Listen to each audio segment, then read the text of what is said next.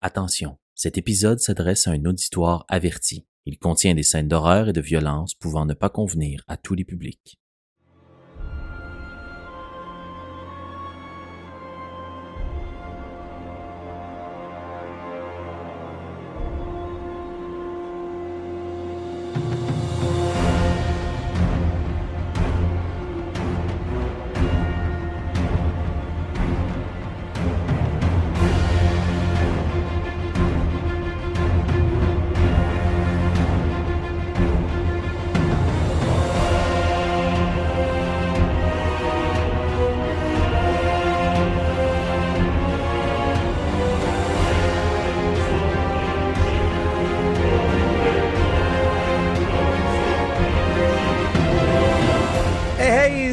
Communauté de coups critiques, Félix et Pépé. Aujourd'hui, dans un petit tête-à-tête euh, narratif euh, roleplay, on se lance dans un petit scénario horrifique pour euh, rendre hommage au mois de l'horreur, le mois octobre, mais aussi je pense que l'horreur, ça se déguste à toute sauce. Et qui de mieux pour parler d'horreur et le jouer que notre ami à lunettes et à la tuque, l'homme au bonnet, Pierre-Philippe. Salut Pépé. Ah, ok, c'est moi, excuse-moi. Parce qu'on s'ensemble tout, on Ouais. tout un peu. Oui, C'est ça la vraie. Hey, salut Félix, ça va bien? Ça va toi? Ça va super bien, merci. Déjà, déjà, je voulais dire merci de m'avoir invité pour ce one-shot pour la chaîne. Ça, ça a été comme euh, très euh, sur le fly et Yes. euh, je suis très excité à prendre part à cette aventure que tu me prépares, euh, que je n'ai aucune, je dis bien aucune espèce d'idée, excepté quelques petites prémices Exact. temporelles, mais c'est tout. là. Ouais, ouais, tout à fait. Puis euh, ce soir, euh, chers auditeurs euh, et visionnateurs de la chaîne Co-Critique, warning. Attention. La partie de ce soir va aborder des sujets sérieux, parfois traumatisants, horrifiants, et elle s'adresse donc à un public averti. On vous invite pour votre bien-être et pour le nôtre à arrêter le visionnement dès que vous vous sentez mal à l'aise. Notre but, c'est de vous effrayer un peu et surtout pas que vous ayez un mauvais souvenir de votre écoute chez nous. Alors, un public averti en vaut deux. Si jamais c'est pas pour vous, ben, il y a plein d'autres contenus à consommer sur notre chaîne. Exactement. Oui, d'ailleurs, je vous conseille fortement, si c'est vraiment pas votre jam, d'aller voir euh, La garde partagée que Félix anime, qui est une aventure euh, plus légère, tout aussi prise au sérieux. Parce que nous, au fond, on- le jeu, c'est sérieux, mais euh, plus légère et euh, avec un merveilleux RP, une merveilleuse animation, une toute autre ambiance. Mais sinon, bien, bienvenue pour ce one-shot qui euh, me fait déjà frissonner de Mhm. peur. Alors, on se lance, Pierre-Philippe, dans un scénario de mon cru, dans un système de jeu adapté de différentes sauces, et on verra ce que ça donne. Et on se lance. Pierre-Philippe, Oui. devrais-je plutôt maintenant t'appeler Roméo? Roméo Beaubien. Au bout de cette longue terre brumeuse, le sol est humide. T'as cette odeur de la terre qui est retournée, qui monte à tes narines. Un bon coup de naseau te permet de renifler d'un trait, la morve qui s'accumule dans ton visage, t'essuie la sueur, et peut-être une larme qui coule sur ta joue. Tandis que coup de pelle après coup de pelle, t'es en train de recouvrir le cercueil très simple de bois qui contient la dépouille de ton père. Elle fort Beaubien, l'un des premiers habitants du hameau de Saint-Toussaint-des-Pêchés, une petite municipalité au Québec. On doit se trouver quelque part dans les années 1800. La date exacte n'est pas très importante, puisque le moment, lui, est très important. Tu es entouré des membres de ta famille. Vous habitez tous dans cette grande maison familiale sur votre terre agricole. Dans le village, on en est à une troisième, voire parfois une quatrième génération. Le village est jeune, les gens sont jeunes. On y vit des récoltes, du bois, on y vit de la drave et d'un peu de commerce avec les autres hameaux de la région. Ici, les gens sont forts, les gens sont fiers, les gens sont solides comme leur hache, ils sont chaleureux comme le feu de leur poêle à bois, et la communauté est tissée serrée comme un bas. C'est donc coller les uns sur les autres, que les gens te regardent recouvrir de terre, puis une dernière pelletée vient couvrir à tout jamais le cercueil de ton père. Le curé, qui est appointé pour lire les derniers hommages et les prières de coutume dans un latin que tu ne comprends pas, rend hommage à cet homme droit et fier qu'était ton père, mais un homme froid, surtout dans les dernières années de sa vie, de plus en plus aigri par les temps durs, mais aussi par quelque chose de très lourd qui semblait peser sur sa conscience, un secret bien gardé qu'il n'aura jamais révélé, en tout cas à tout le moins. Il ne te l'a pas révélé à toi, son fils aîné. Il ne t'a pas donné son grand secret, mais il t'a légué par les liens du sang, la terre. Et tandis que tu donnes ce dernier coup de pelle, et que la terre vient recouvrir le cercueil, cela fait désormais de toi le propriétaire de ce fief, de ce lopin de terre perdu dans les grandes forêts sombres de la Haute-Mauricie. Roméo, alors que tu te retrousses les manches, pour mon bénéfice et celui de nos auditeurs, j'aimerais que tu nous décrives à quoi ressemble ton personnage. Roméo Beaubien est un homme euh, quand même euh, dans peut-être la fin quarantaine, début cinquantaine. Euh, quelqu'un qu'on pourrait facilement perdre dans la foule tellement il est d'un commun en hmm. termes de, de traits facial, en termes d'attitude, en termes de regard. Il n'y a pas. Euh, il a pas cette espèce de petite flamèche allumée qu'on peut voir dans l'iris d'un œil qui laisse présager euh, une répartie ou une intelligence quelconque. C'est quelqu'un de très moyen. C'est quelqu'un de très terre à terre. Il est l'homme typique des romans du terroir qu'on peut s'imaginer dans mhm. un, livre québécois, là, proche de sa terre. Euh, il est comme à, l'image, si on veut, du, on va dire des forêts québécoises d'automne, une espèce de teint un peu, euh, un peu brun, les cheveux bruns, les yeux bruns, euh, d'une taille moyenne, d'une corpulence moyenne, peut-être un peu plus bâti, vu, on va dire, son travail manuel. Mais pour le reste, il est d'une vraiment d'une communauté, vraiment la, personne la plus normale que vous pourriez croiser. C'est sûr que vu la situation actuelle, il y a, euh, je dirais, le regard peut-être un peu plus crispé, les traits un peu plus tirés vers le bas, les sourcils un peu plus en triangle, mais il ne le démontre pas verbalement, il ne le démontre même pas en termes de, gutturalement, il ne fait pas de bruit, il ne fait pas de son par rapport à la situation. Il est aussi silencieux que le corps de son père. Hmm. Wow. OK. Ta femme? J'ai une inspiration pour ça? Tout à fait, si tu veux. Je sais pas à quel point tu vas rouler beaucoup de dés ce soir. ouais, c'est ça, je me dis, ça, je me disais. Euh, ta femme, Aurélie Bellechasse, entourée de vos enfants, avec son ventre à elle qui accueille le prochain né de votre famille, bien gonflé, console ta mère, Blanche Beaubien, qui depuis la mort de ton père, puis même un peu avant, est plongée dans un silence, un peu inquiétant. Elle pleure à chaudes larmes, mais sans bruit, comme si on lui avait volé son mari, mais la parole aussi. Et le curé, un jeune curé fort fier, qui convertit tous ceux qui s'aventurent l'instant d'une messe dans sa chapelle et récite la prière. E ipse redimer Israel ex omnibus iniquitatibus eius. Il referme sa Bible, fait un symbole, un signe de la tête, symbole de la croix, et reprend le chemin de la maison. Votre petit groupe se dirige comme ça vers la grande maison familiale. Est-ce qu'il y a une dernière chose que tu voudrais faire alors que la croix est plantée par tes frères? Au-dessus du cercueil? Est-ce qu'il y a quelque chose que tu voudrais faire avant de retrouver la maison pour la soirée? J'imagine que je prends comme une pause où euh, je lève les yeux en direction de l'horizon, mm-hmm. où on peut voir, euh, je présume, euh, la nature des environs, vu le temps où est-ce qu'on est, là, c'est, c'est très rural, rural. J'ai comme un moment, si on veut, de contemplation où, euh, en quelque sorte, mon père euh, retourne euh, vivre au cœur de cette nature avec laquelle il a tant travaillé au courant de ces années précédentes. Mm-hmm. Je pense que ça ressemble un peu à ça. Tu prends le petit sentier sinueux qui remonte vers la terre agricole. Ton père avait demandé spécifiquement à être enterré au pied de ce grand saule pleureur qui longe une petite rivière à proximité, qui est vraiment la limite ou presque de votre terre familiale. Fait que tu observes la nature aux environs, tu vois une nature riche et sauvage. puis tu tournes les talons et tu suis le reste du groupe. Et autour de toi, l'air gris, comme si Mère Nature elle-même avait su que la cérémonie était terminée. Elle avait attendu jusqu'au dernier moment. Le ciel commence à s'obscurcir, à devenir noir, camoufler les quelques étoiles qui auraient pu éclairer votre chemin. Et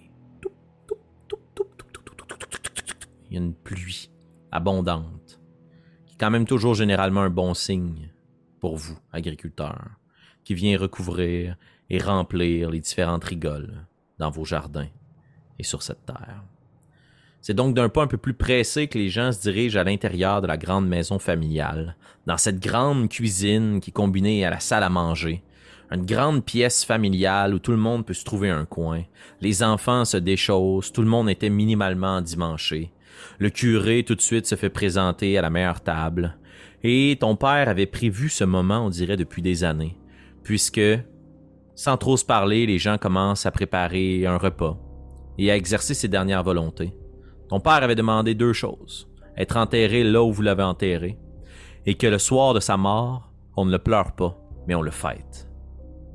Avec le cœur lourd, l'esprit qui est pas trop à la fête, un de tes frères sort un petit violon commence à égayer, aussi minimalement cela est-il possible, la soirée.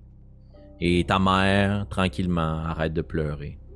Les gens se bercent, les enfants de tout âge courent autour, et tu prends conscience que la maison dans laquelle tu te trouves est devenue ta maison. Ton père, jusque dans les derniers instants de sa vie, était assez fort et fier pour exercer lui-même son travail, et il demeurait cette figure d'autorité. Il est parti dans son sommeil, en vous prenant tous de court. Mais il est parti, évidemment, comme il a toujours vécu, à sa façon, quand il le voulait. T'as des gens qui euh, mangent, qui discutent, qui racontent des histoires. Ah, vous souvenez-vous quand Paille avait fait telle affaire? Ah, la grange au fond, euh, le toit s'est effondré un hiver sur le de la... Hey, tu te souviens-tu, il avait tiré le plus petit d'en dessous. Il avait déjà même tassé un cheval, un bœuf. Puis on raconte comme ça la légende et du vivant devient immortel, elle sait fort beau bien. La soirée euh, avance tranquillement. Comment est-ce que tu te comportes à travers cette vingtaine de personnes? Pour la plupart tous des membres de ta famille et des résidents de la grande demeure familiale. Juste pour euh, une question comme ça, euh, maître Mhm. de jeu, est-ce que je suis le plus vieux de la famille? Oui. Tu es l'aîné. C'est la raison pour laquelle la terre maintenant t'appartient. Appartient, oui. Euh, dans ce cas, je assurément que Roméo Beaubien, euh, bi- bien qu'il est d'accord avec le choix de son père euh, et de sa décision, en fait de sa deuxième décision suite à sa mort, qui est de le fêter, je, je pense que je prends un peu mon rôle très à cœur Mhm. et très tôt euh, durant depuis depuis en fait que j'ai que je, je porte maintenant le poids de cette responsabilité. Donc assurément que je suis très sérieux assis à la table. Tu sais on peut je, je m'imagine Mhm. là, l'espèce de de plan de caméra sur genre la viande que je découpe avec une espèce de vieille fourchette puis un, un vieux couteau puis que c'est comme un peu saignant encore et je laisse les gens s'amuser parce que c'était ce que père voulait Mhm. Mais je ne participe pas. Je ne fais que être spectateur à la scène parce que c'est rendu moi, si on veut, le, le chef du troupeau. C'est rendu moi qui a la responsabilité d'être alerte et de protéger les miens euh, face à cette, euh, cette existence qui Hmm. nous mène éventuellement jusqu'à la mort et le retour aux cieux. Fait qu'en prenant euh, tes responsabilités de doyen de la famille euh, à cœur, tu découpes la viande, tu t'assures que le curé a toujours une bonne assiette bien, bien pleine. Au bout d'un moment, la soirée puis la fête s'estompe un peu, les petits sont allés se coucher dans le grand lit, et puis les notables du village qui sont passés payer un hommage quittent peu à peu, te laissant seul avec ta mère, ta femme, tes frères et sœurs, et quelques autres petits individus qui ont décidé de s'enfarger un peu les pieds dans le tapis et d'abuser de votre hospitalité. La pluie à l'extérieur là, bat son plein, frappe contre les carreaux des fenêtres. Tu vois qu'à certains endroits, il y a des seaux et des chaudières qui ont été obligés d'être aménagés puisque le toit coule. Un temps exécrable. Ce qui fait que les invités profitent justement euh, peut-être de certaines accalmies pour quitter les lieux en petits groupes et retourner chacun dans leurs fermes qui sont à proximité si la proximité de 18 ans, 1850 peut évoquer quelque chose. T'es loin d'être euh, à côté du cœur villageois. Vos terres sont très très grandes et surtout elles euh, font l'envie des autres habitants du hameau. Puisqu'année après année, vos récoltes sont toujours les plus abondantes, comme si vous aviez le luxe d'avoir la terre la plus riche. Ça a toujours été ainsi? À ta mémoire, oui. Ça a toujours été ainsi. Et euh, au bout d'un moment, tandis que les gens quittent, ça cogne à la porte.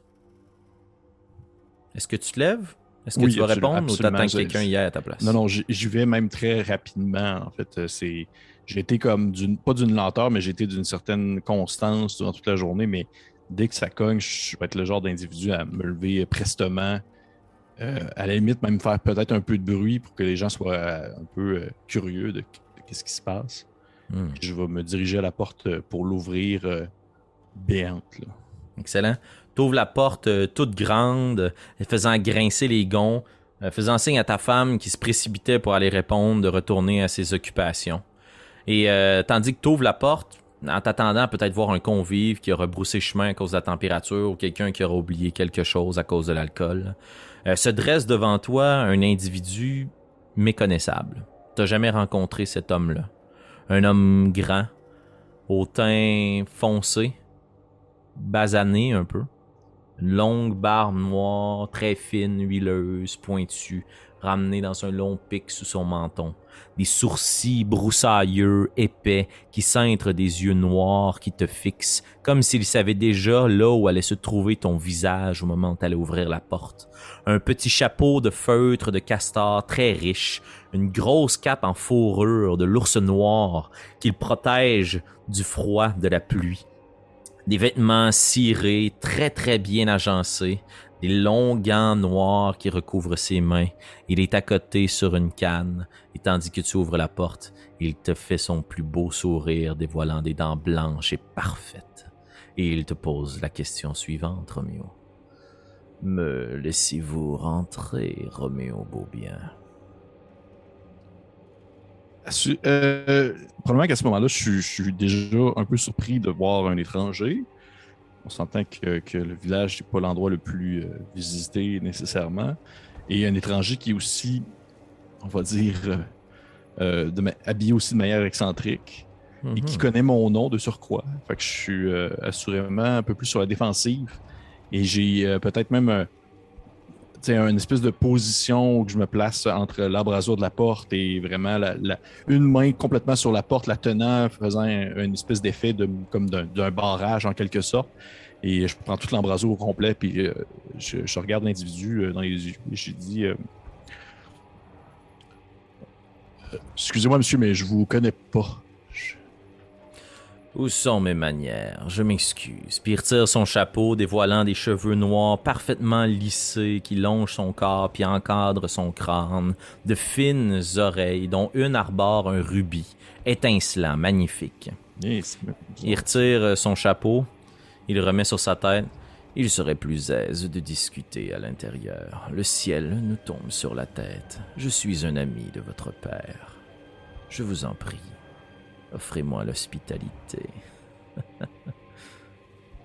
Ok, je vais me tourner de bord. Puis, est-ce qu'il reste beaucoup de gens? Tu parlais en termes de, de fin de soirée, là, Une dizaine de personnes à peu près? Ok. Ils sont tous installés, j'imagine, dans l'espèce de cuisine dash salon. Exact. Puis là, tout le monde a les yeux fixés vers la porte, puis le violon a arrêté, les gens ont arrêté de chanter, de danser. Puis il y a juste ta mère, livide, blanche, qui fixe l'embrasure de la porte, immobile. Je vais me tourner ma- vers ma femme. Puis je vais juste- faire une espèce de, de- le classique signe avec un mouvement de tête. euh, du genre, euh, euh, apporte les gens dans, tu sais, dans, au pire dans la cuisine, tu sais, au lieu de la salle à manger, dans- Mhm. dans la cuisine, apportez vos chaises, au- puis au pire des tables. Puis moi, je vais, je vais rester dans le salon avec euh, cette personne-là. là. Puis tu le laisses rentrer à l'intérieur? Euh, oui. Oui. En- toujours en, maintenant, on veut dire un, un certain regard. Puis je fais comme un. Je fais. Oui, oui, sur, sur mes manières, je, je, entrez, entrez. euh. Monsieur, vous n'avez pas dit votre nom. Je suis désolé, je ne l'ai pas bien compris. Si vous l'avez mentionné, c'est. Ce serait un point un peu, euh, un peu euh, la décence de au moins vous dire euh, si vous connaissez mon père, euh, peut-être que votre nom me dit quelque chose. Appelez-moi Lucien. Ce sera suffisant. Ok. Bon, oui, rentrez, rentrez. Je vais, je vais juste aller. euh, puis je fais comme signe à ma, femme. puis je, je fais signe aux enfants. Puis je je suis pas, euh, je suis pas, je pas euh, agressif. là, je suis juste comme direct. tu sais. Tu vois que les gens prestement euh, saisissent un peu l'importance de la situation, puis quittent dans les différentes chambres pour espérer aller peut-être dans euh, mettre des manteaux, puis aller dans la cuisine d'été, à l'extérieur un peu dans le froid pour vous laisser euh, seul avec le poêle à bois. Il y a une seule personne qui, même empressée par ta femme, refuse de quitter en s'agrippant au poignet de sa chaise berçante. C'est ta mère qui fixe l'homme, puis qui se balance, toujours en silence. Puis tandis que tu laisses la place, très très rapidement, tu vois que l'individu, Lucien, met un pied à l'intérieur, puis ferme la porte derrière lui. Puis tu vois que quand il referme la porte, dans sa main, il y a un petit attaché-case, une petite valise de cuir, noire, parfaite, comme si elle n'avait été nullement endommagée par le temps qui passe. Il se déleste de sa grande cape de fourrure qui accroche sur un crochet à proximité. Puis tu prends conscience juste dans ses faits et gestes, puis le réflexe qu'il a eu de fermer la porte, que c'est comme si il connaissait à la perfection le lieu. Il enlève ses longs gants, dévoilant des mains très rachitiques, presque squelettiques, qui se terminent dans de longs ongles. Puis plus tu prends conscience de cet individu qui se dévêtit pour se mettre à son aise, accrochant son chapeau, plus tu te rends compte que ses traits ont quelque chose de particulier. Et il va s'asseoir à la table. Il pousse la chaise avec son pied, puis il dépose son attaché-case sur la table. Asseyez-vous, je vous prie, monsieur. Nous devons parler affaires. Je euh, je peux vous offrir un verre, monsieur Lucien? Oh, j'ai trop bu d'eau de vie. Sans façon. Je regarde, euh, je, jette un coup d'œil à ma, à ma mère, qui, de ce que je comprends, a un regard de, comme si elle le connaissait, là, du moins c'est Ouais. l'impression que tu me donnes. Et puis si je fais une espèce de une grimace ou euh, un, Mhm. visage genre comme Mais qui est cet homme? Euh, on va faire un jet contesté là-dessus, euh, Roméo. Ok. Fait que je t'invite à rouler un des 20. Oh, oh! Je vais rouler un des 20 euh, pour la situation. Dans le fond, la façon dont on va fonctionner pour les jets contestés. Parfait. T'avais disparu l'espace d'un instant. J'ai eu peur que ce soit trop pour toi, Pierre-Philippe. Donc, la façon dont on va fonctionner pour les jets Non, non, contestés. excuse-moi. J'ai eu peur un peu, mais ça va. Parfait. Je t'invite à rouler un des 20. Je vais en rouler un aussi. Si tu fais un score qui est supérieur au mien, ton action réussit à tout coup. Et l'ensemble de tes actions mondaines courantes sont réussies automatiquement. Donc, aucun modificateur pour toi. J'ai 16. 16. Tu vois que ta mère, dans ses yeux, tu reconnais la colère des pires coups que t'as fait. Là. Les pires choses, les pires gestes que t'as commis. La fois où t'as failli crever un œil à ton frère en vous bataillant dans le cour arrière, en lui lançant une grosse roche. Il y a encore une grosse cicatrice au-dessus de l'arcade sourcilière. T'as cette même colère-là puis ce jugement. Mais il y a une émotion que ta mère avait pour toujours cachée. Que là, tu reconnais ou que tu vois. Elle sue un petit peu à la peur. Puis tandis que tu as cet échange, là, visuel avec ta mère, Lucien derrière qui est assis à table. Blanche, après tout, nous nous connaissons bien. N'ayez crainte, je ne fais qu'exécuter le contrat que nous avons signé ensemble. Asseyez-vous, je vous prie. Je vais euh, m'asseoir, mais vraiment pas de manière accueillante. là. Je suis euh, accoudé sur ma chaise en bois, j'ai les bras croisés et euh, j'ai- un peu- quasiment presque à la diagonale pour montrer que j'ai comme vraiment peu l'intérêt de comme avoir une conversation professionnelle. euh, peu importe ce qu'il y a avec l'individu, parce que c'est l'impression qu'il me donne actuellement, c'est l'impression d'être un, homme de la ville, euh, quelqu'un qui euh, provient de, la grosse ville, puis qui a fait quelque chose avec mon père il y a plusieurs années, puis que là, il, euh, un tournant ou peu importe, une manigance de contrat de quelque chose que genre euh, juste les personnes de la ville sont capables de faire. Hmm.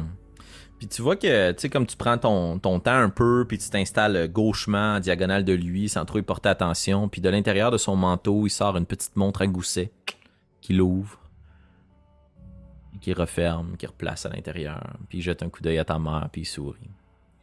Il ouvre son attaché case d'une main en te fixant toujours du regard, puis il puise à l'intérieur comme s'il cherchait un document précis, puis il tire une feuille qu'il place devant. Puis au moment où il place la feuille sur la table, il se passe quelque chose pour toi que tu n'avais jamais vu dans le monde dans lequel se déroule cette aventure au Québec dans les années 1850. Le surnaturel n'existe pas et n'a jamais fait partie de ton quotidien, Roméo. Mais toutes les flammes des bougies s'éteignent et l'âtre du foyer, le poêle à bois, sa grosse truie de métal, devient rouge, presque incandescente, comme si les flammes avaient brûlé au-delà de leur capacité à se consumer. La pièce devient excessivement chaude et à tes narines se précipite une odeur de brûlé, de carbonisé, de soufre. Et les yeux de l'individu du noir virent tranquillement rouge, et le poêle commence à s'éteindre et les bougies se rallument. La lampe à l'huile également. Et glisse la feuille devant toi. Puis elle flotte sur la table, poussée par son doigt long et pointu, puis arrive directement devant toi. Il s'agit d'un contrat que votre père a signé il y a de cela de nombreuses années, et dont j'ai le devoir aujourd'hui d'exécuter chacune des clauses. Voulez-vous en prendre connaissance par vous-même, Roméo? Savez-vous même lire? Je, étant, étant le plus vieux de la famille, peut-être que je sais lire un peu, oui. Peut-être que je sais lire un peu. Et à sa question, est-ce que tu veux qu'il te le lise ou est-ce que tu en prends connaissance toi Je- J'en prends connaissance moi-même parce que je suis dans un état où je viens de- d'être un témoin de quelque chose qui dépasse, on va dire, l'entendement. Que Je suis pas nécessairement en panique, mais j'ai comme un, un besoin de, de recourir à une situation où j'ai l'impression d'avoir la, la maîtrise. là. Fait que je prends la feuille puis je, je- je me force, là, je plisse les yeux pour essayer de décortiquer l'ensemble des mots qui s'y trouvent. là. Tu reconnais dans ce document un contrat, un acte notarié, puisque il est frappé d'un sceau d'encre au bas, à côté duquel tu reconnais l'écriture un peu empressée, euh, très gauche, elle fort beau bien. Et avec horreur, tu y reconnais la marque d'un doigt, non pas le pouce, l'index, le majeur, mais l'annulaire, le doigt du cœur, plus petit, marqué de rouge à côté de son nom. Et là, tu de déchiffrer, puis tout de suite, Lucien met la main juste au-dessus du contrat avec ses longs ongles, comme s'il voulait percer le papier. Peut-être qu'avant que vous preniez connaissance de chacune des clauses, il vaudrait la peine que je vous explique dans quel contexte votre père l'a signé. Voyez-vous, Roméo? Puis il prend un peu plus ses aises, il se recule. Il se croise les doigts, puis il les dépose sur la table, puis il te regarde.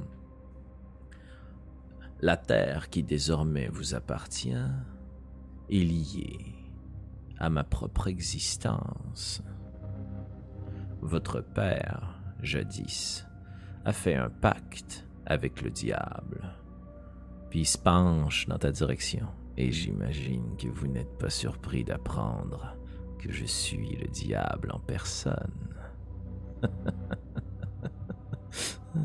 J'ai probablement un réflexe où je me lève debout. Tu sais, je, me lève debout faisant tomber la chaise euh, qui est positionnée derrière moi sur son dos, qui vient claquer le sol en bois très fort. J'ai euh, j'ai- probablement que je mets ma main droite au niveau de mon cou. J'ai une petite croix en bois euh, que je, je tiens en collier, que je serre dans mes mains. Et de l'autre, mon autre main, je pointe la porte de la sortie. Puis je fais Monsieur, je vous demanderai de partir de chez moi maintenant. Vraiment. Je veux pas que vous me forciez, je veux pas que vous me forciez à vous prendre par le collet et à vous sortir par moi-même. Je vous demanderai de partir maintenant. Hmm. Bien. J'en déduis que vous refusez du même coup le contrat que votre père a signé. Je, je vais prendre le contrat d'une main puis je vais commencer comme à, à lire vraiment vite. là. Je vais essayer de me forcer pour essayer de comprendre qu'est-ce qu'il en retourne. là. Ok. Euh, on va faire un autre jet contesté, euh, Roméo. Ok. J'ai eu 14. 14. C'est une réussite. Tu lis rapidement en diagonale et tu reconnais qu'il y a trois clauses dans le contrat qui sont toutes construites de la même façon.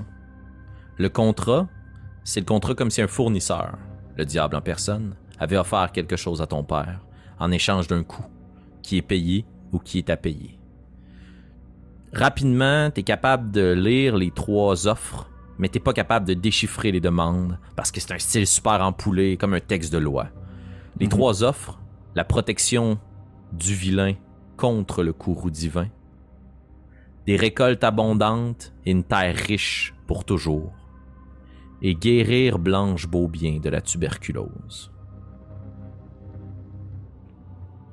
OK. Lucien n'a absolument pas bougé, voyant que tu es absorbé à l'intérieur du contrat. Il y a aussi des conditions au bas de ce dernier. Puis tu vois en effet que juste en dessous des trois clauses, il y a trois autres conditions. Le contrat ne doit pas être dévoilé à quiconque. Il ne peut pas être brisé, sinon on doit le repayer. Et le contrat doit être reconfirmé chaque année. Je vais me tourner vers ma mère. Euh, C'est quoi ça me ment? C'est quoi ces niaiseries-là, là?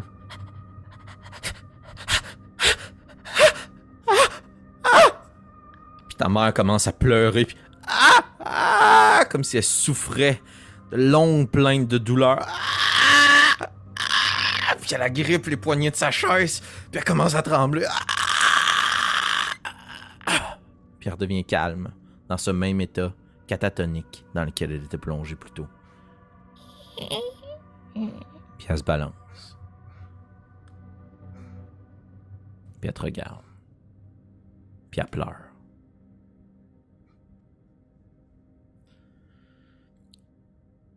Le contrat ne doit pas être dévoilé à personne.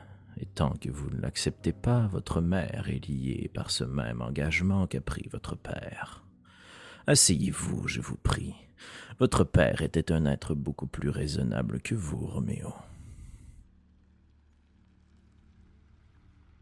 Je, tu sais, je- Moi, Pépé essaye de trouver comme une, phrase cool à dire, sauf que Roméo n'a pas de phrase cool à dire à ce moment-là. Fait qu'il ferait juste prendre la chaise, puis en la, en la reprenant, puis en la plaçant, il claque sur le sol. C'est vraiment très Mhm. fort. Et je, je- il s'assoit dessus, euh, jette le bout de papier sur la table, et euh, je vais regarder le, le- le- Lucien dans les yeux, puis je vais lui dire. euh, fait que si je comprends bien, tout ce que j'ai à faire, c'est accepter le contrat, puis vous partez, puis vous me laissez tranquille. C'est ça que je comprends.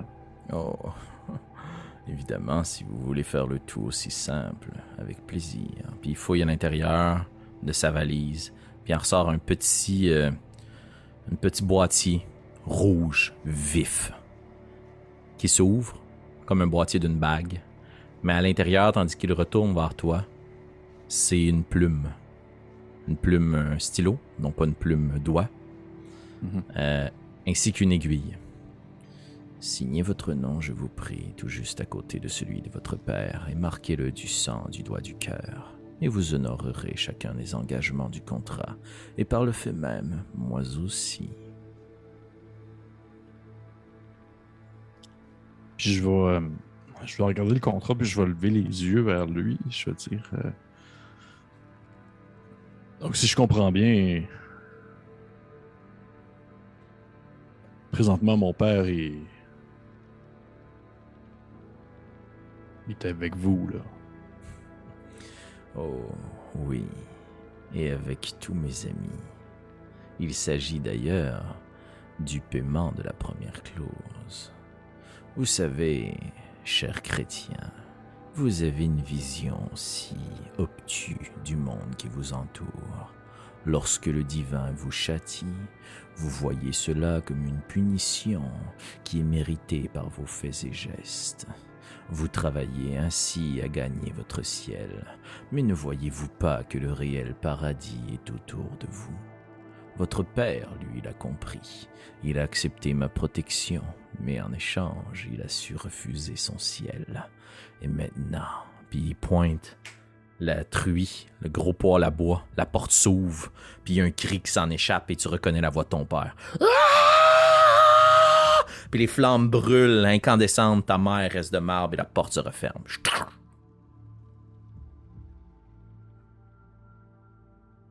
Croyez-moi, cela en vaut la peine.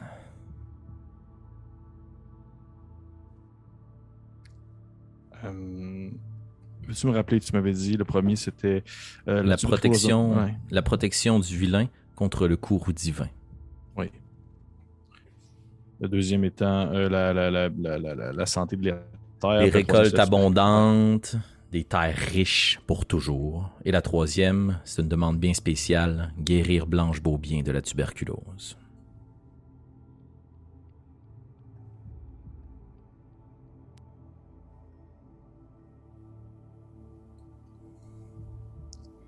Je vais prendre le crayon.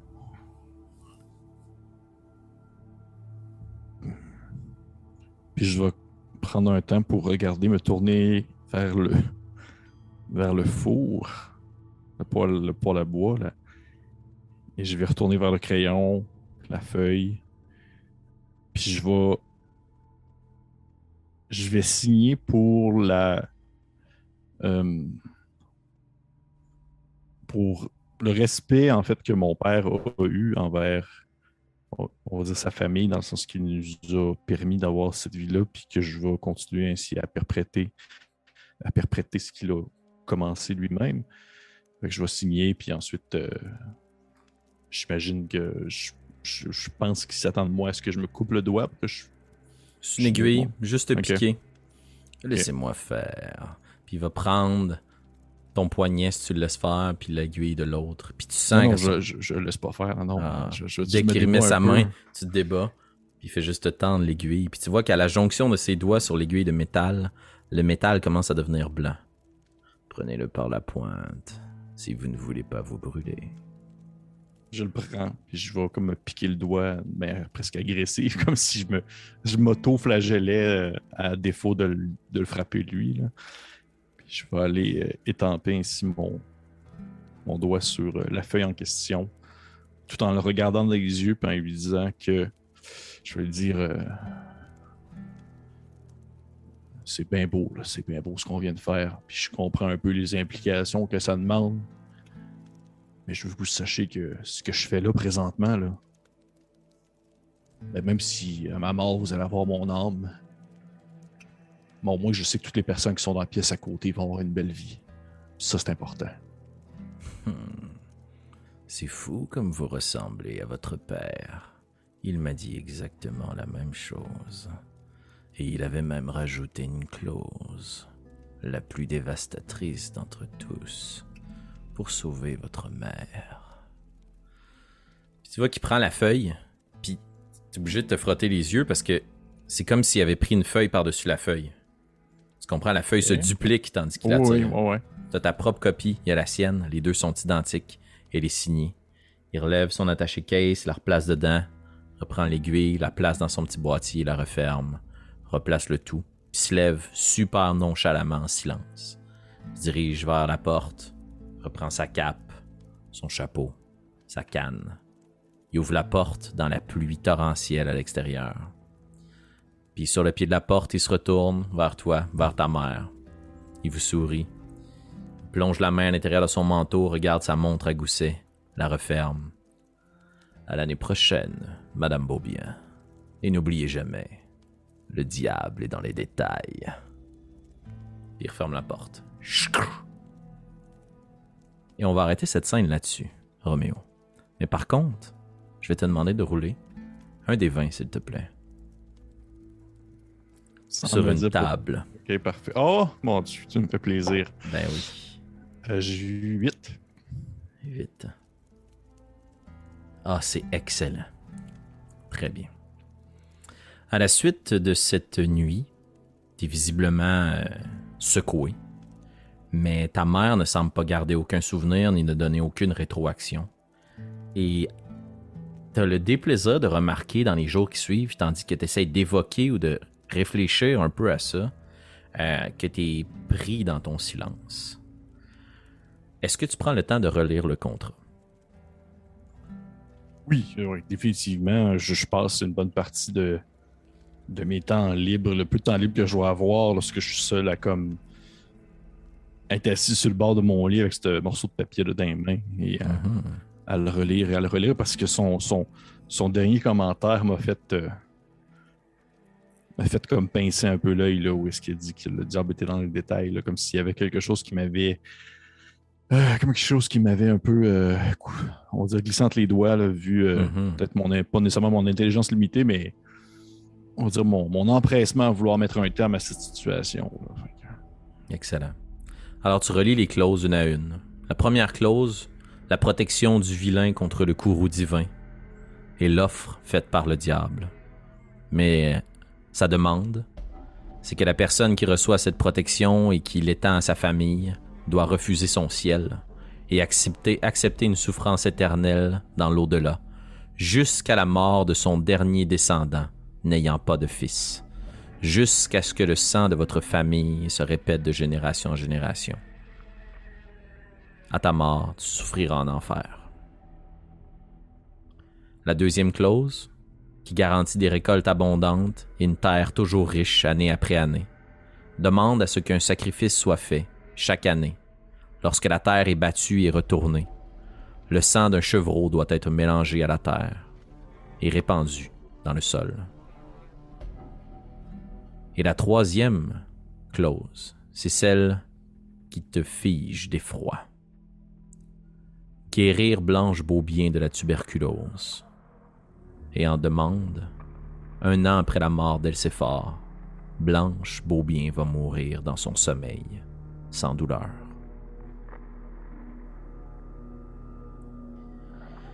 Les conditions de ton contrat, il ne doit pas être dévoilé à quiconque, sinon le contrat s'annule.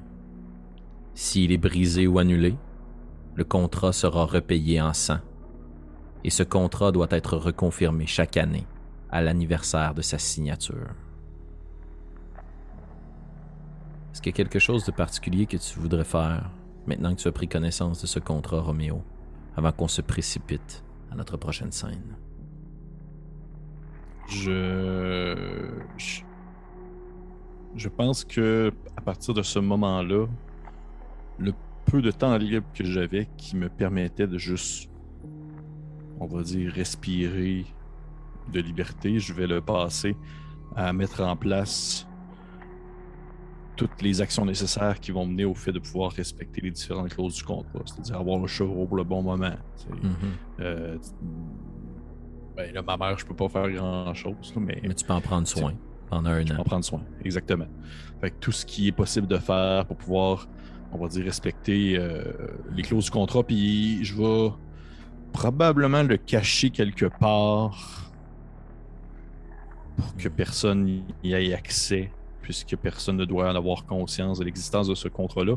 Et je vais être la personne la plus désagréable au monde si quelqu'un que ce soit mon frère, un de mes frères, que ce soit un de mes enfants, qui vient me questionner sur le pourquoi du comment de cette personne qui est venue nous voir à la maison le soir du décès de mon père, ou plutôt de son enterrement, afin de ne pas, euh, disons, euh, éveiller le goût de la curiosité sur hmm. les aléas qui, retournent, qui entouraient cette conversation. Fait que je vais vraiment être euh, sec, désagréable, à la limite agressif. Excellent. Les gens constatent un peu un changement de tempérament puis de comportement chez toi au fil des saisons et du temps qui passe. Puis les gens comprennent rapidement qu'il ne faut pas poser de, questions. Un matin avant la première lueur du jour, tu te diriges dans la grange. Tu saisis un petit chevreau que tu amènes avec toi dans les champs et t'effectues ta sale besogne, ni vue, ni connue, respectant chacune des clauses du contrat. Par contre, bien que la vie est bonne pour vous, que les récoltes sont abondantes, que vous êtes protégé de chacune des malédictions, des revers que le curé utilise dans ses messes pour expliquer la présence du divin et la menace du divin. Puis à chacune des fois où tu assistes à ces messes-là, ton, ta vision ton regard posé sur ces discours est très différente puisque il y a quelque chose qui te résonne en tête. Le paradis est ici. Puis pourquoi Dieu devrait vous punir? Pourquoi le curé utilise la punition divine pour essayer de vous faire peur? Mais cette année-là, il y a une chose parmi toutes les autres. Un moment de beauté, de bonté magique, magnifique, vient enjoliver ton année, Roméo Beaubien. Tu donnes, en fait, ta femme donne naissance à ton fils.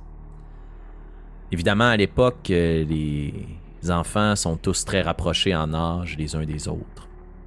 Mais ça a pris beaucoup de temps avant que ta femme puisse retomber enceinte de votre dernier enfant. Ça a été euh, reconnu comme un miracle du divin. Et la naissance, qui s'avérait peut-être un peu difficile justement, s'est fait sans aucune accroche, sans aucun problème. Mais il y a une chose bien étrange. Sur le lobe d'oreille de ton enfant, à l'oreille droite, il y a une tache de naissance, rouge, comme une petite tache de vin, directement à l'endroit où le diable avait un rubis. Les saisons s'enchaînent les unes après les autres, et l'hiver laisse place à ce printemps. Printemps qui est synonyme pour toi de l'anniversaire du décès de ton père.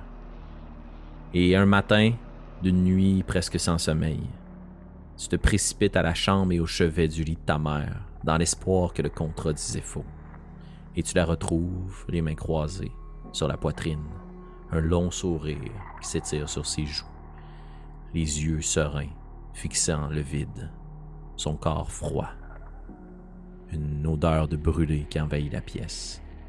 Et comme c'était écrit dans le contrat, Blanche Beaubien est morte dans son sommeil, exactement jour pour jour un an après la mort de ton père. Ça dévaste entièrement ta famille, te laissant toi de marbre.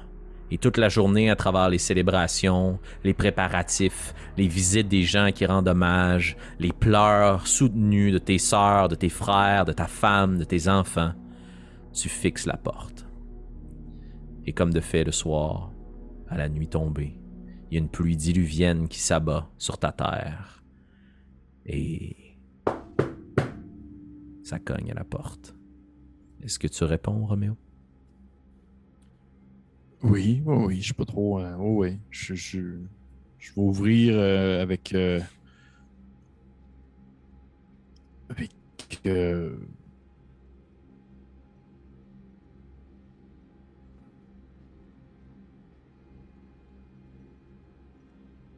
Je t'ai perdu. Ouais, je t'ai perdu, Pierre-Philippe. On reprend. Ouais, excuse-moi, moi aussi. Mais en fait, moi, moi aussi, je t'ai perdu. C'est bizarre, ça a comme. Pas de trouble. Alors, Parfait. tu ouvres la porte. Oui, oui, j'y vais avec euh, l'attitude d'un homme qui ne qui n'a plus vraiment rien à perdre rendu là. Fait que je vais ouvrir la porte euh, en sachant peut-être quoi retrouver de l'autre côté. Et tandis que tu ouvres la porte, ce même individu, qui ne semble pas du tout avoir été affligé par le temps qui passe, recouvert de sa lourde cape d'ours noir, son chapeau sur la tête en feutre de castor, sa longue barbe huileuse et pointue, les deux yeux noirs et le rubis étincelant ses oreilles, te sourit. Me laissez-vous entrer, monsieur Beaubien.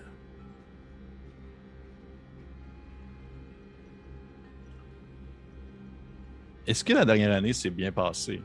C'est vrai, ça a été vraiment une... Vos récoltes ont été encore une fois luxuriantes, tandis que le froid avait gelé une partie des récoltes des terres avoisinantes. Les vôtres semblent avoir été épargnis, comme si le sol que vous aviez chez vous était magique. Ça a même soulevé certains questionnements et commérages, euh, puis froissé quelques-uns de tes amis que tu croises euh, sur le parvis de l'église ou avec lesquels tu vas boire de la baboche en cachette, qui essayent toujours de te soutirer le secret, la recette. Pourquoi tu ne partages pas? C'est quoi? Tu utilises un fumier spécial? Euh, T'as-tu un outil? C'est ta bêche qui fait quelque chose, Roméo?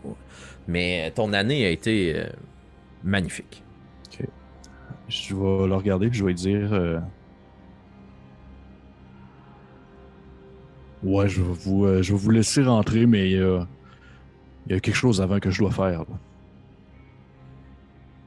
Je vous écoute. Puis ça, c'est. je- Au final, c'est pas vraiment marqué dans le contrat non plus, là. Fait que. Fait que j'imagine que ça peut être respectable, là. Puis je vais euh, lui en crisser une d'en face. Hmm. Parce qu'au final, ça fait pas partie. euh, Je, je, je, ne brise aucun, aucun contrat en faisant ça. Je fais seulement des, m'exprimer de la seule manière qu'un, qu'un homme de ma trempe sait s'exprimer. Tu te recules, puis euh, un sucker punch, là, bang! Un bon direct sur le pif. Crac! T'entends son nez qui casse. Il redresse le visage, puis il te regarde, puis il y a du sang qui coule sur sa lèvre, puis une longue langue fourchue et pointue. Ah. Il vient lécher son propre sang. Crac! Il se replace le nez. Il fouille à l'intérieur de sa poche, puis il tire un mouchoir, dentelé. Frappé, brodé de deux B, blanche beau bien. Puis il essuie le sang sous ses narines. Certains pourraient dire que c'est mérité. Pour ma part, je préfère m'imaginer que ce sera repayé. Me laissez-vous entrer maintenant Je La me, brute oui, beau bien. je, me, je, me, je, me, je me mets de côté puis je fais, fais rentrer là. Bien. Puis il met un pas avec empressement à l'intérieur de la porte. Puis un deuxième, puis il rentre à l'intérieur. Puis du même geste machinal, accroche sa peau d'ours, son chapeau, dépose sa canne, enlève ses gants. Puis t'as quasiment un moment où tu vas l'arrêter parce qu'il prend sa main nue puis la pose directement sur le poêle qui chauffe pour chasser l'humidité dans la pièce. Puis visiblement tout le monde se serait brûlé de grandes cloches d'eau. Mais lui, sa main commence à se réchauffer, tu vois ses yeux qui plissent. Puis tu vois que le sang qu'il avait sur le bord des narines commence à s'effacer, puis il redevient identique. Comme si tu ne l'avais jamais frappé. Il se redirige vers la table de la cuisine, pousse une chaise, du pied pousse la tienne, dépose sa mallette, l'ouvre, sort le contrat, puis le redépose sur la table. Alors, êtes-vous généralement satisfait des clauses que nous avions négociées ensemble? Ouais, ça va, ça va. Je prends le, je prends le contrat euh, rapidement. Puis je, je, je regarde. Est-ce qu'il est absolument semblable? J'ai encore sa phrase qui résonne dans mon esprit concernant que le diable était dans les détails. Est-ce que c'est la même, même chose si je sors mon contrat qu'il m'a donné il y a un an, puis je les compare un à côté de l'autre? Mhm. Il est en tout point identique à l'exception d'une chose. Il y a un petit crochet qui est placé à côté de la clause concernant Blanche Beaubien, comme si cette partie du contrat avait été honorée à jamais. Avez-vous besoin de quelque chose, peut-être, Monsieur Beaubien? C'est juste une question que je me pose. Là. Je suis tout oui. Moi, j'ai un enfant qui est né cette année. Oh, Je suis bien content. Y a-t-il une raison pourquoi est-ce qu'il y a une espèce de petite tache qui ressemble un peu au bijou que vous avez accroché à votre oreille? Eh bien, voyez-vous, votre père était l'aîné de six enfants. Ouais. Et vous êtes l'aîné de vos cinq frères et sœurs. Et il s'agit de votre sixième enfant. Je me suis plu à y laisser ma propre marque. Mais ne vous en faites pas. Aucun mal, bien au contraire, ne l'affligera. Il sera exceptionnel, absent de toute maladie virulente, plus intelligent que ses congénères, puis se penche vers toi, et il vous survivra tous. Aimeriez-vous que j'étende cette bénédiction à l'ensemble de votre famille, Roméo? Tant bien sûr, pas la personne, euh, pas le crayon pas le crayon le plus aiguisé de la boîte. Je suis conscient que la situation dans laquelle je me trouve et la situation dans laquelle mon père passe son, son après-existence va perdurer jusqu'à la fin de ma lignée, ce que je comprends. Mhm. Et c'est un fils Oui. que tu as mis au monde. J'ai probablement un des rares moments de. On va dire de. Je, je- je pense euh, peut-être à, à moi avant de passer aux autres. Puis je fais. euh, non, ça va, merci. J'ai pas besoin de. J'ai pas besoin que ça dure plus longtemps que nécessaire. Puis je vais comme juste signer la feuille rapidement. Puis je vais comme. Pas lui lancer au visage, mais vraiment comme. La, la propulser de manière peut-être agressive un peu sur la table. Hmm. Puis je fais. Là, c'est fait. Je vous demande de quitter de chez moi, s'il vous plaît. Oui, oui. Évidemment. Puis il reprend la feuille, comme s'il avait enlevé une copie carbone. Puis tu vois que la feuille, le contrat, est laissé sur la table. Il en prend une copie qu'il remet à l'intérieur de son petite valise, qu'il rattache, la reprend, va chercher sa cape, son chapeau, sa canne. Il ouvre la porte. La pluie battante à l'extérieur est encore en train de remplir les rigoles de votre jardin gigantesque. Puis il se retourne vers toi. Là, de ce que je comprends, tu en train de me dire qu'il me laisse à chaque fois une copie différente à chaque fois. Tout à fait, actualisé. Ok.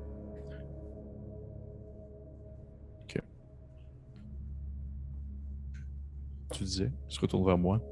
À l'an prochain, monsieur Beaubien. Et n'oubliez jamais, le diable est dans les détails. Puis il referme la porte. Puis au moment où la porte cogne l'embrasure, la porte, et que les gonds sont secoués, t'entends un crac violent et ton nez se fracasse. Crac! Puis tu commences à saigner du nez. Ok, je prends un moment. je fais.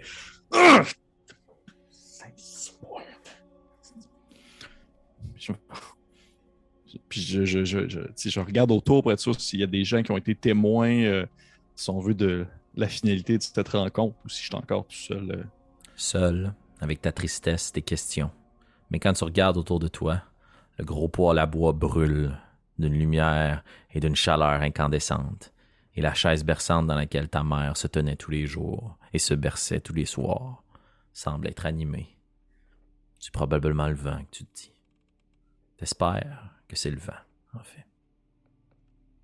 Et je vais te demander de rouler deux des 20, s'il te plaît, de me donner tes deux résultats indépendants. Encore des événements? Oui, Parfait. Oh! Oh! J'ai eu un. un j'ai eu dans les deux extrêmes, j'ai eu un 2 et j'ai eu un 19.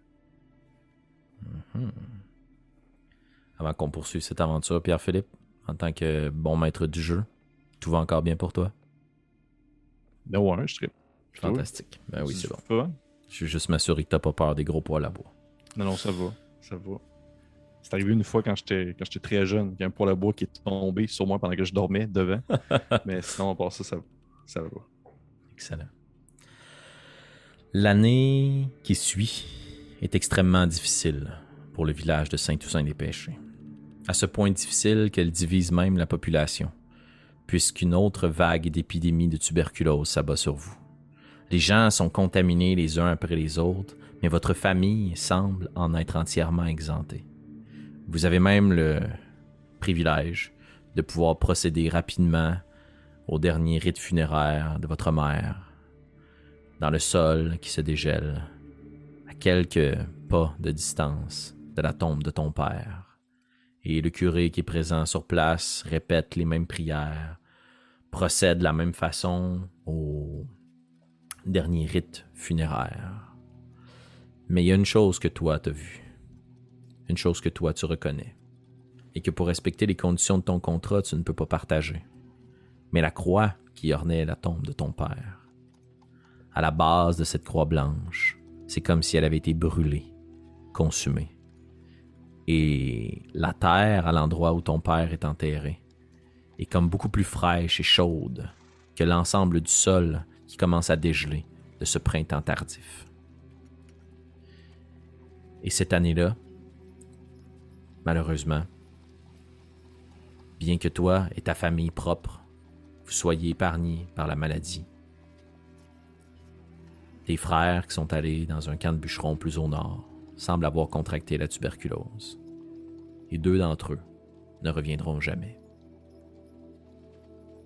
Mais toi et tes enfants, malgré parfois peut-être vos imprudences, ta femme vous semble être euh, protégée contre ce courroux divin. Est-ce qu'il y a quelque chose de particulier que tu voudrais faire par rapport à ce que tu as vu sur la tombe de ton père? Par rapport à la tombe de mon père, non. Sauf que j'en viens à penser que le contrat stipule, puisque maintenant c'est moi qui est, on va dire, le, la personne qui signe le contrat, ça stipule uniquement mes enfants ainsi que ma famille, c'est-à-dire que mes frères et sœurs ne sont pas protégés de la dite euh, chose. Eh oui. Ok. Tes deux frères aînés, Adrien et Albert, meurent. cette année-là de la maladie. Est-ce qu'il y a quelque chose d'autre de particulier que tu voudrais faire cette année-là? Des questions que tu voudrais te poser? Des gens que tu voudrais aller voir? Est-ce que tu veux briser l'une des conditions de ton contrat, Roméo?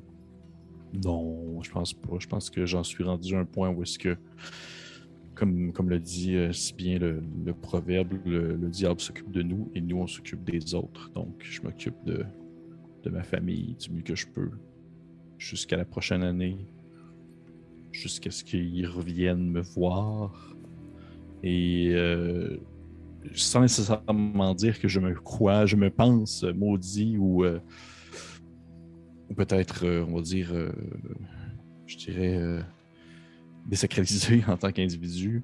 J'ai comme des réflexes de vouloir tester les limites de mon état actuel en, si j'essaie de rentrer dans l'église du village, qu'est-ce que ça fait? Si euh, si genre, je me, j'essaie de me bénir, euh, je prends exemple de l'eau bénite, puis je, me trempe les doigts, puis après ça, je me le mets dans le tronc, qu'est-ce que ça fait? Il des choses comme ça. Tout ce qui est en rapport avec euh, ta confession de foi, ton, ta pratique de ta foi, ne semble pas du tout être altéré. Le seul rictus peut-être qui se dresse sur tes lèvres à un certain moment, c'est quand tu es hésitant à rentrer dans la chapelle, puis finalement tu le fais, puis qu'il se passe rien. Tu te rends compte qu'au final, la seule chose qui t'empêchait d'entrer, c'était ta peur à toi. Tu es donc la même source de ton propre mal-être par rapport à ta religion et à ta foi. Il y a des événements, par contre, au cours de cette année-là qui sont troublants pour toi, puis que ta femme commence à questionner sans jamais rien te poser comme question, parce que les fois où elle te posait des questions sur tes rencontres, tu as été très agressif, sans jamais la frapper, évidemment. Mais tu as des réponses secs, bêtes. Et euh, c'est que tes parfois tu te réveilles en hurlant de terribles cauchemars. Tu crains même de tomber dans le sommeil. Et à toutes les fois, pendant quelques mois, tu fais toujours les mêmes rêves qui vont te torturer pendant des années. Tu te promènes dans ton village, à Saint-Toussaint-des-Péchés, et tu frappes aux portes des gens. Et quand ils te laissent entrer à l'intérieur, les gens à qui tu sers la main, ceux desquels t'ébouriffent les cheveux, les gens à qui tu rêves, sont frappés de la tuberculose. Et un matin, tu te réveilles en hurlant parce que tu t'es vu dans le camp de chasse avec tes frères. Puis le moment, quelques semaines plus tard, où le coursier est venu chez vous, en traînant sa lourde calèche, en retirant son petit béret pour vous annoncer le décès de tes frères, t'en étais nullement surpris. Les semaines et les mois passent, les saisons s'enchaînent. Et au printemps, à l'anniversaire du décès de ton père et de ta mère. Dans une... Oui, Pierre-Philippe? je ne vais pas te couper, mais j'avais une question. Vas-y, vas-y. Est-ce que tu, vas me voir, tu vas me voir venir euh, à 100 à l'heure, mais vu la situation, puis vu le, on va dire la, la débandade que ça cause, euh, je vais peut-être avoir euh, le réflexe de, un moment ou un autre, d'essayer de comme prendre de l'eau bénite de l'église et d'en garder dans une flasque. Hmm. Excellent. Euh, je vais en faire un jet contesté là-dessus. Pas pour t'empêcher de faire ton geste, tu vas pouvoir le, récupérer, mais pour autre chose. Ok, parfait. Wow, c'est un coup critique! je sais pas ce que ça vaut là-dedans, mais ça vaut pas grand-chose. Ça vaut beaucoup, en fait. Puisque tu réussis à subtiliser dans une petite flasque que vous avez à la maison qui devait contenir jadis peut-être de l'eau de vie. Euh, que tu as vidé, peut-être dans ton gosier ou au sol. Euh, et tu l'as rempli de l'eau bénite à l'église, celle qui a été bénie. Il semblerait même que le réceptacle a été béni par le pape lui-même, il y a de cela plusieurs années déjà. Et tu la remplis, tu la ranges chez toi, et tu la mets, je l'imagine, tout près, sous cette planche craquée, avec tes deux exemplaires de ton contrat. Oui. Le soir de l'anniversaire du décès de tes parents, un peu cerné par le manque de sommeil, fatigué, craintif. T'essayes de te retenir le plus possible de dormir parce que tu sais que tu vas rêver à des gens qui vont être appelés à disparaître dans les prochains jours. Tu te perds un peu dans tes pensées à essayer de recompter est-ce que tu as croisé des gens qui sont pas encore morts, est-ce que tu pourrais faire quelque chose pour les aider? Puis tes yeux se ferment, puis tu les rouvres. Ils se ferment, puis tu les rouvres. Puis à un moment donné, tu les vois pas se fermer, t'en as pas conscience, et ça cogne à la porte. Est-ce que c'est toi qui ouvres, Roméo? Ta femme est aussi dans la pièce. Non, non, non, je vais dire à ma femme, euh, Je vais dire. euh, Va dans la chambre. Va dans la chambre avec les enfants. Mais, mais voyons, qu'est- qu'est-ce qui se passe? Pourquoi c'est probablement de la visite, puis elle se dirige vers la porte, puis elle essaie de J'ai dit va dans la chambre avec les enfants. Elle se Maintenant. Puis t'entends la plus jeune, le bébé beau bien, qui semble hurler de douleur après ton avertissement. Puis elle quitte en le prenant dans ses bras, puis en te jetant un regard ténébreux. Quelques minutes qui ont passé, mais ça n'a pas reconnu à la porte. Tu t'y rends. Est-ce que tu ouvres? Oui, définitivement.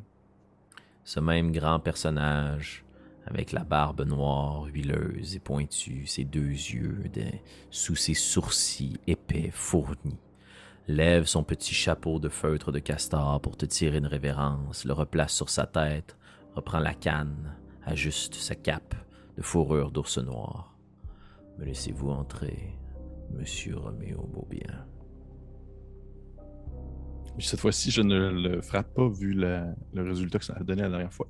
Je vais tout simplement me, me tasser en silence et pour lui laisser la place. Il rentre. Il inspecte la pièce. Il la balaie du regard. Un geste inhabituel. Ça fait deux fois que tu le vois, il n'a jamais fait ça. Il s'est interrompu dans son petit rituel. Il balaye la pièce du regard. Vous cherchez quelque chose? Oh, non. Je sens une odeur particulière, familière, délicieuse. Êtes-vous consommé par quelque chose, monsieur Beaubien? Puis il installe son chapeau, sa cape, sa canne, prend sa petite valise, puis se dirige vers la table, la dépose, pose ta chaise avec son pied. Tire le contrat qu'il place sur la table. Puis tu vois qu'à l'endroit, visiblement là, l'endroit où il y avait la clause concernant ta mère, maintenant il n'y a rien. Puis il sort son petit boîtier rouge, il l'ouvre avec sa plume. Peut-être auriez-vous besoin de mon aide. Vous semblez être affligé de courroux divin. Écoutez, je suis pas la personne la plus intelligente que vous allez croiser de votre existence, c'est ce qu'on peut appeler. Puis je suis pas non plus la personne la plus euh, pieuse, mais ni la plus sincère, mais je me pose quand même la question. Et j'aimerais que vous puissiez m'expliquer pourquoi, comment ça se fait que, que même si moi je suis protégé des différents malheurs qui pourraient tomber dessus, des différents malheurs qui vont tomber sur le village, j'ai l'impression de les propager quand même à mes voisins et à mes frères, comme si j'étais comme comme si j'en ai- j'en souffrais moi-même sans le savoir. Eh bien, voyez-vous, vous êtes baptisé, n'est-ce pas? Vous avez confirmé votre foi, vous avez été unis devant Dieu par les liens sacrés du mariage. En vous réside ce pouvoir divin dégoûtant qui vous ronge jusqu'à la moelle. Il me combat, il combat ce contrat qui nous lie. Et dans cette exultation tentant de me chasser de votre vie, le divin vous a confié son propre courroux. Il veut faire de vous un agent du bien, mais jamais il ne vous montrera le chemin, il ne vous montrera que les conséquences de sa décision, pour espérer que vous vous repentissiez auprès de lui, que vous lui offrez tout ce que vous avez dans le vain espoir qu'il vous aide. Mais vous êtes abandonné, seul, seul, à l'exception de votre allié de toujours.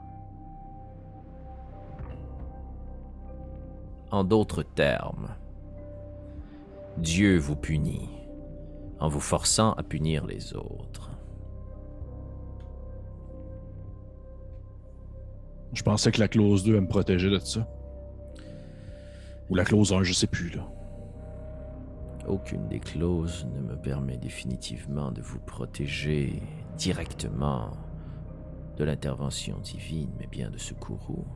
Aucun des membres de votre descendance n'a été affecté de cette épidémie. C'est la protection que je vous offre. Mais si vous voulez que je chasse complètement le divin, vous n'avez qu'à le dire. Et nous négocierons ensemble ma protection ainsi que le prix à payer. Vous en, vous en êtes capable ça, ça. De juste protéger toutes les personnes autour de moi de n'importe quoi. Les empêcher de souffrir d'une quelconque maladie, les empêcher de mourir d'une manière atroce, leur permettre d'avoir une vie belle, remplie, en échange d'une seule âme, la mienne. C'est bien sûr que je comprends. Eh bien, vous faites erreur. Je n'en suis pas capable, mais vous le pouvez. Il suffit de l'écrire. Que voulez-vous, Roméo? Est-ce que vous connaissez l'expression euh, On donne un doigt au diable puis il essaye d'en prendre la main au complet Hmm. Cela me représente bien. Puis je vais immédiatement y lancer la- la- l'eau bénite d'en face. Hmm. Ok. Je- je- je- J'ai comme un réflexe, là, c'est vraiment. Tu prends l'eau bénite, tu la décapsules, puis tu y lances au visage, puis il Ouais. pousse un hurlement, là, tandis que sa peau commence à fondre et à brûler. Ah! Autour de toi, toutes les flammes commencent à brûler jusqu'au plafond.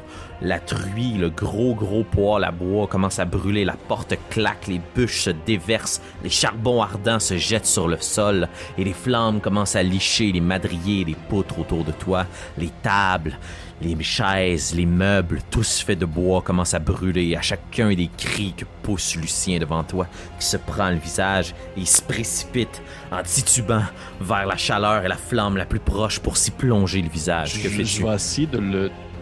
de comme le, le- de le tacler au sol, de lui faire un. quasiment un- pour l'empêcher de se rendre à une quelconque flamme. J'avais compris que c'est ça qu'il avait comme un peu soigné la dernière fois. Excellent. Oui. Je t'invite à rouler 2 des 20. Prends le meilleur des deux. C'est comme si tu roulais à avantage. Oh, tabarnouche! Chante affaire, chante affaire. Ça va donner 17. 17. Tu réussis à le plaquer au sol avant qu'il se rende à une première flamme, puis tu vois que ses doigts s'allongent, puis sa peau se rougit, ses ongles se transforment en de longues griffes noires qui se plantent dans le sol, puis commence à tirer pour se plonger le visage dans les flammes. Mais t'es sur lui, t'as un peu le contrôle pour le moment. Mais de la façon à califourchon que t'es installé sur lui, tes pantalons commencent tranquillement à s'imprégner dans ta peau et tes cuisses commencent à brûler au contact de son corps. Tout autour de toi, les flammes commencent à à brûler entièrement ta maison, à lécher les murs, puis à grimper à travers l'escalier. La fumée est dense, puis t'entends les gens crier à l'étage dans les différentes chambres, dans les différentes chambres en se demandant quoi faire. Puis il t'entend juste sa voix qui résonne à travers ses cris de douleur. Ne pas révéler le contrat. Puis avance vers les flammes. Que fais-tu, Roméo Beaubien? Je vais hurler à ma femme de sortir de la maison avec les enfants immédiatement. Et euh, je vais essayer de. euh, je vais essayer de le.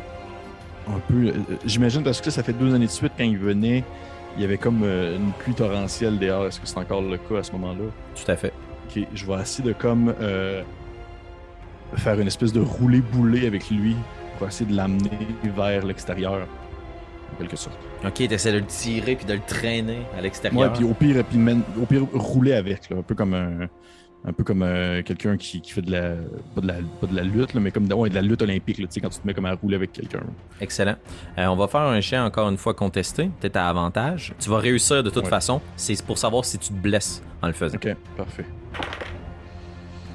J'ai eu 13. 13. T'es capable de le traîner, puis tu le tires à l'extérieur, puis tu vois qu'il essaie de griffer le plancher, puis les flammes tout autour de vous commencent à être de plus en plus intenses, commencent à te brûler même un peu au passage, mais tu réussis à te couvrir tout juste au moment où il y a un madrier qui tombe, puis t'entends des cris à l'étage, puis des pas précipités, mais tu perds un peu contact, puis tu perds contact avec le réel, et pendant un instant, tu sais pas si ta femme et tes enfants, tes sœurs qui habitent dans la même maison que toi, sont sortis. Mais tu sais que toi, tu sors. Puis tu traînes cet individu, puis tu le traînes, puis tu te lèves, puis tu lui donnes un coup de genou dans la face, puis tu le traînes par le collet, puis tu l'empoignes, puis tu l'amènes, puis tu le jettes à l'extérieur. Puis au moment où tu le jettes à l'extérieur, tu vois qu'il se retourne vers toi, puis son visage fondu, sa peau derrière a laissé place à un crâne rouge, deux yeux noirs vides qui te fixent animés d'une flamme.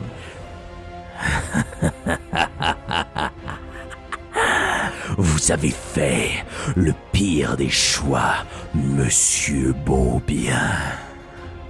Puis il va essayer de foncer vers toi. Est-ce que tu lui fermes la porte? Est-ce que tu restes dehors et tu te bats avec lui? Je ferme la porte. Tu fermes la porte, puis t'entends la porte qui est secouée sur ses gonds, puis tu gardes l'épaule dessus, mais tu vois les flammes autour de toi. T'as deux choix. Soit tu l'empêches de rentrer à l'intérieur, mais t'es pris dans les flammes à tout jamais. Ou soit t'essayes de t'enfuir de l'autre côté, par la sortie extérieure à l'arrière de la maison. Et t'espères échapper aux flammes. Que fais-tu, Roméo? Là, dans le. Si le contrat n'est pas renouvelé, c'est-à-dire que je vais. Est-ce que mon âme lui appartient tout de même? À toi de voir. On verra bien. Euh, Écoute, depuis le début, depuis le tout début, j'en suis dans une situation où je tente de d'être la personne qui va euh, s'occuper le mieux qu'il peut de sa famille.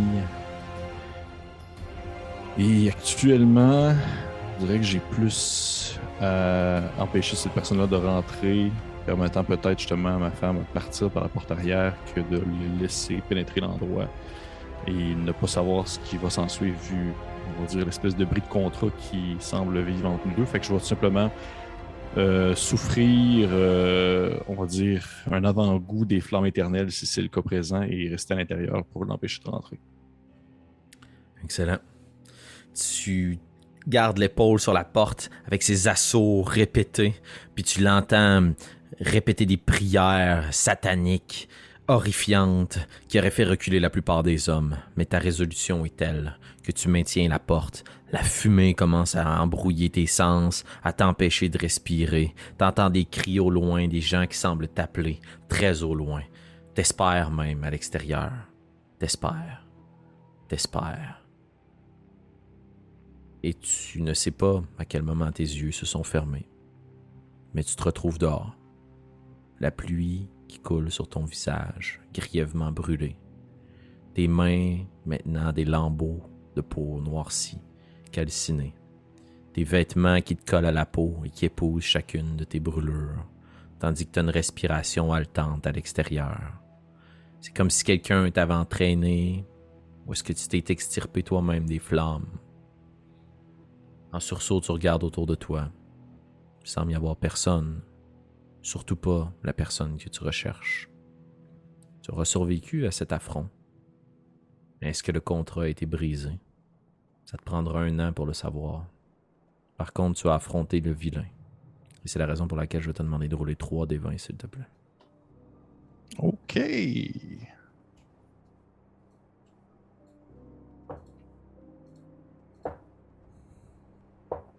Tu veux mon résultat pour les trois? Trois résultats indépendants, ouais. J'ai 3, 6, 3. Est-ce que tu peux rerouler le dernier, s'il te plaît? Bien sûr. 8. Ok. On l'a décalé puisque tu l'as eu tantôt. 3, 6, 8. Excellent. Dans les jours qui suivent, le petit hameau de Saint-Toussaint des Péchés va pleurer ses nombreux disparus nombreuses personnes qui, d'une façon inexplicable, ont été entièrement consumées par les flammes qui ont brûlé successivement les bâtiments les uns après les autres. La maison, la grande maison familiale, est complètement réduite en cendres. Malheureusement, dans cette course effrénée vers la vie, ta femme m'a survécu. Mais seul ton dernier poupon a réussi à s'extirper des flammes avec elle. Un incendie a ravagé l'entièreté du village. Près de la moitié des habitants y ont péri par les flammes ou en tentant d'aller récupérer des biens qui leur sont si précieux. Si bien que dans l'année qui a suivi, les gens se sont réfugiés dans la chapelle et dans les différents bâtiments qui appartenaient à l'église pour tenter de retrouver une vie. Mais après les flammes et après le deuil, c'est la faim qui a criblé entièrement la population puisque des infestations d'insectes ravageurs ont complètement détruit vos récoltes cette année-là. Et tes récoltes particulièrement sont pires que les autres. Ta terre est devenue du sable salé, carbonisé, des cendres, du soufre. Accompagné de ton deuil, accompagné de ta femme endeuillée, mais de votre enfant, vous réussissez à passer à travers cette année douloureuse. Tes sœurs sont là pour vous prêter main forte. Et pendant 365 jours durant, vous souffrez de la faim, vous souffrez de la tristesse. Vous souffrez de tes décisions. Et tu dis que si ta maison n'est plus et que les contrats ont été brûlés, où est-ce que tu veux que le diable vienne te chercher? Et t'es couché dans l'un des nombreux lits de camp du presbytère, en essayant de trouver le sommeil parce que tu connais la date. Tu sais que ça fait un an jour pour jour. Ta mère et ton père sont morts. C'est-à-dire que ça fait deux ans déjà, pardon. Mais qu'on est exactement une année plus tard. Et dans le presbytère, dans cette grande salle, à la porte de votre chambre commune, tu vois à travers l'entrebâillement et les reflets de la lumière de la lampe à l'huile, deux pas, deux pieds qui semblent se figer et se placer devant la porte. Et ça cogne. Que fais-tu, Roméo? Y a qui d'autre avec moi dans, cette, euh, dans cet endroit-là? De pauvres bougres, ta famille, ton plus jeune, des enfants, des adultes, des Des vieillards, gens, des gens que je connais pas. des gens du village que tu connais, oui, mais que tu connais pas personnellement. là. Tout le monde se connaît un peu dans ce village-là, mais euh, il y a une personne aussi qui t'es déçu qu'il soit dans ton dortoir, et c'est euh, le vieux fou à Rickaby, Jules Rickaby. Chaque village a son fou. Vous avez votre fou. Le fou Rickaby qui parle dans son sommeil, qui t'évite comme la peste, qu'à chaque fois que tu t'approches de lui, il commence des prières en latin. Visiblement, là, il est très très atteint, ce vieillard-là. Et pratiquement personne ne comprend dans le village parce que depuis une couple d'années, on dirait que c'est cogné la tête ou quelque chose, là. mais il fait juste parler en anglais, trahissant ainsi ses racines. Je vais, j'attends de voir qui qui, qui, qui s'apprête à se diriger parce que je vais clairement pas être la personne la plus proche. Puis c'est bien, ça serait bien tiré à queue du diable de chance de voir que ce serait quelqu'un de ma famille aussi qui c'est le plus proche à y aller. là. Mais ça serait? Est-ce que c'est quelqu'un du village? Personne sans bouger. Est-ce que les gens semblent remarquer que ça l'a cogné ou même pas? Tout le monde ronfle sur leurs deux oreilles. Je vais me lever tranquillement. Je vais baisser les yeux vers mes mains qui sont pleines de cicatrices. Encore euh, peut-être même certaines fraîches, vu euh, le temps que ça peut prendre à être soigné, euh, surtout dans ces années-là, euh, au troisième Mhm. degré. Puis je vais marcher péniblement en direction de la porte. J'ai comme vraiment l'impression de, de sentir comme un, poids sur mes épaules, comme si je fait, euh, comme si j'étais, j'avais été rattrapé par euh, mon existence humaine et la fragilité de celle-ci. Je vais aller ouvrir la porte. Tu t'avances tranquillement vers la porte, puis il y a une voix qui t'interrompt. Hey, you! Stop it! Don't let him in! Don't let him in! Please, please don't let him in! Puis tu vois que c'est le vieux fou à Rigby qui est comme son lit, puis qui te regarde, puis qui pleure. Don't be like your old man.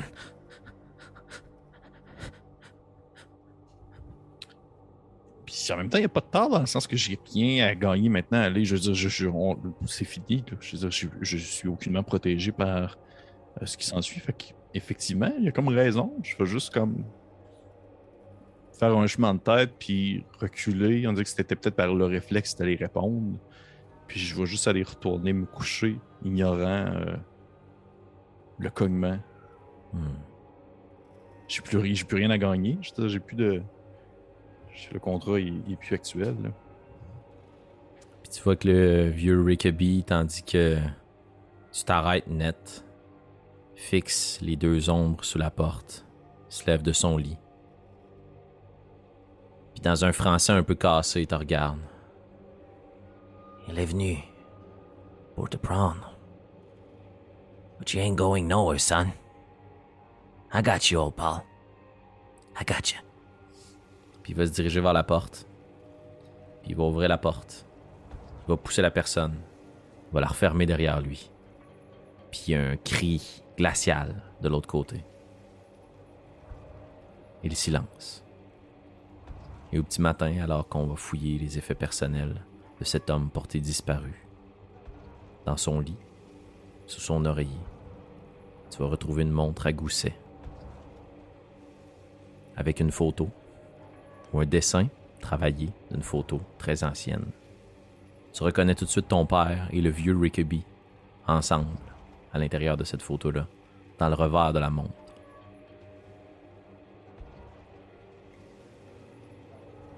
Et tu n'auras pas besoin de rouler de D20 cette année-là, Roméo.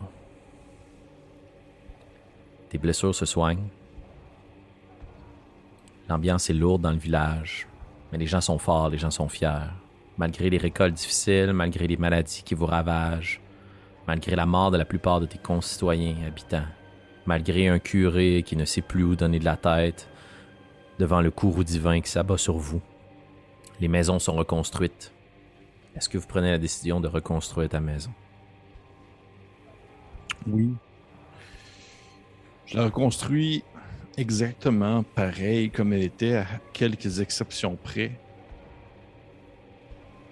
Je change de place de quelques centimètres, ou même peut-être que j'inverse le positionnement de l'endroit où normalement il déposait son chapeau et où il accoterait sa canne, comme pour ainsi briser, euh, si on veut, euh, l'effet de répétition que ça pouvait Mhm. apporter. Excellent. Ça prend beaucoup de temps à reconstruire cette maison, l'hiver est particulièrement rude cette année-là. Mais vous réussissez, toi puis les autres gaillards du village, qui compensent un peu tes blessures, sachant le terrible fléau qui s'est abattu sur ta famille, à reconstruire ta maison un peu différemment. Et un an plus tard, jour pour jour, t'as les yeux fixés vers la porte. Ah oui, j'ai- passé une horrible année, là. je m'attends à n'importe quand, là. au bout d'un an. Au bout d'un an, cette nuit-là, l'attente est interminable. Et au bout d'un moment, tes yeux s'ouvrent aux premières lueurs du jour, avec le chant des oiseaux à l'extérieur. Et c'est ton enfant, ton fils, le dernier né qui vient te réveiller, en te frappant sur le genou. Il était estomaqué que, à son oreille, la tache de naissance si caractéristique qu'il avait a disparu. Il te sourit, il te regarde, puis comme seuls les enfants peuvent nous fournir de tels moments paranormaux, il va juste te mettre la main sur le genou, il va te regarder, il va dire Je crois que c'est fini, papa. Et en brisant cette répétition parfaite, le diable étant dans les détails, même en ouvrant la planche, ou jadis peut-être, dans une autre vie, dans une autre maison, t'aurais caché les choses. En te rendant à la tombe de ton père, tout semble être rentré dans l'ordre. Mais ça ne t'empêchera pas, Roméo Beaubien, année après année, à cette même date fatidique, d'être frappé d'une nuit blanche, à halluciner des coups à la porte et à espérer que jamais plus on ne vienne honorer ce contrat qui te liait au diable. Et c'est ainsi qu'on va terminer notre aventure, Pierre-Philippe. Oh shit, man! Très très cool. Hey, Félix! Très cool, man. Merci. Merci à toi, merci à toi, Pierre-Philippe. Merci à vous, chers auditeurs de Oui, Critiques, merci. d'avoir été avec nous jusqu'à la fin de cette partie. Je sais qu'on a abordé des thèmes qui sont plus difficiles. J'espère ne pas vous avoir Eh plongé dans de sombres souvenirs. Euh, je vous remercie d'avoir. c'est tendu, C'était tendu. C'était Mais c'est tendu encore, je le sens. Là. J'ai comme, Ouais, ouais. c'est, c'est, c'est ce genre-là. Ok. Mm. Euh, je ne dévoilerai pas euh, chacune des finalités possibles, ni même le contenu de cette table aléatoire, puisqu'on aura peut-être le plaisir sur la chaîne euh, de faire vivre cette aventure à d'autres personnes, qui sait, en voyant où le destin les mènera. Euh, ceci étant, je te remercie Pierre-Philippe de t'être prêté au jeu, de t'être mis en danger pour cette aventure. Merci à toi. J'espère que j'ai été euh, bien réactif à la situation. Euh, je, je, je, je, je me suis trouvé peut-être un peu, euh, un peu ballsy avec, euh, avec la passe du, du, euh, de C'était l'eau excellent. bénite. C'était excellent. Mais, ouais, je l'ai- je l'ai comme bien filé. Je trouvais que ça fitait dans le personnage. Tout à fait. Merci.